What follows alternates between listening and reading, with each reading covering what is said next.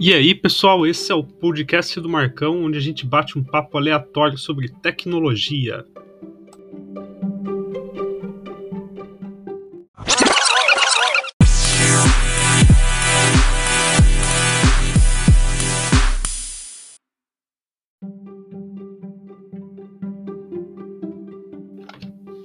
E nesse episódio eu vou falar é, como eu me tornei um dev front-end. É, como não existe uma receita mágica, é, pode ser que não sirva para você é, os mesmos caminhos que eu tomei, mas pode ser que pode ser que ajude em alguma coisa. Então eu decidi aqui nesse sábado de quarentena abordar alguns assuntos aí sobre o desenvolvimento front-end e que eu acho relevante. Primeira coisa, é, eu quando eu estava começando os estudos no desenvolvimento front-end, eu tinha muita falta de confiança no meu trabalho. Tipo, tinha um pouco de medo também, porque eu via todo mundo tipo, conseguindo fazer as telinhas, tipo, diagramando um negócio mal, complexo, que para mim era complexo, porque, na verdade, é, você, tipo, você cria vários tabus na sua cabeça. Putz, eu vou ter que, vou ter que decorar código, saber tudo de cabeça, putz, cada propriedade CSS. Na verdade, não. É, no meu caso, tipo, eu peguei assim para aprender, lembrando que quando eu era estagiário, tipo, eu já fui taxado, putz, você não tem perfil para ser desenvolvedor, tá ligado? É, eu trabalhava com QA, testes na época e, e implantação de servidores e tal. E, cara, eu acho que eu aprendi tipo, dentro de uns dois, três meses, sim, tudo que tudo que um dev na, na empresa que eu trabalhava, por exemplo, fazia. E, e conseguia, tipo, entregar coisas que tipo, eu jamais imaginava que eu conseguia. Então, eu acho que é importante primeiro você acreditar em você. Sem. E outra coisa. É falando de tecnologia mesmo.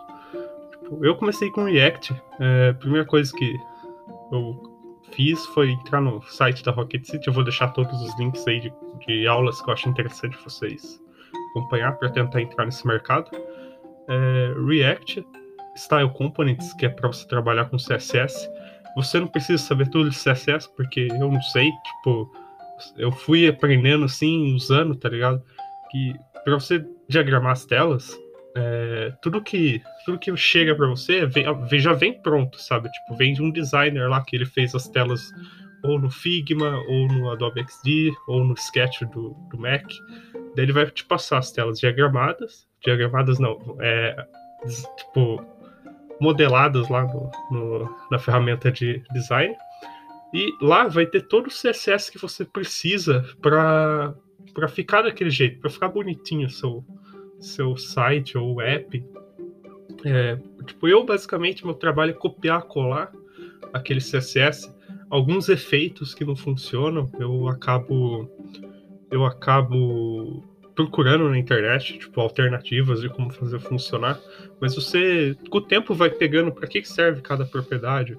Você não precisa decorar, nossa, o border radius faz isso, border radius, sei lá, o background color, background alguma coisa faz isso, tipo, transitions, essas paradas. Você não precisa decorar nada, tá ligado?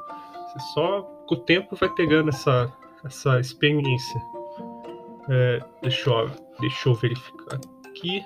É, outra coisa que eu acho importante é você, dar, é você ter paciência, que é um processo meio demorado. Tipo, não, é do dia para noite que você vai se tornar um, um desenvolvedor front-end. Eu até recomendo você ir para o front-end porque é onde você vê mais rápido as coisas. Tipo, você faz um negócio e vê um monte de gente feliz olhando para sua tela bonitinha. É, assim, eu comecei, quando, quando, comecei a ser desenvolvedor, eu tentei pro back-end, tipo, eu tentei para uma vaga de estágio em back-end, só que é, pela minha falta, eu acho, de experiência, sei lá, eu não consegui me adaptar muito bem e acabei se tornando tester na época. É, eu acredito que essas seja, sejam as principais dicas. Se você tiver alguma dúvida, pode mandar um e-mail para mim, eu vou deixar na descrição também.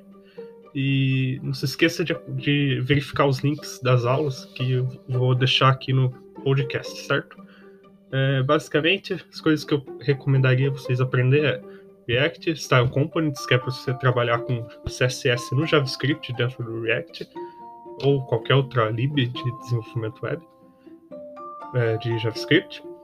E dentro do CSS ali, do escopo do CSS, aprender Style Com, é, aprender Flexbox, no caso, que é muito importante, e o, o Display Grid, que é outra outra área ali dentro do CSS que vai te ajudar muito durante o desenvolvimento das telas.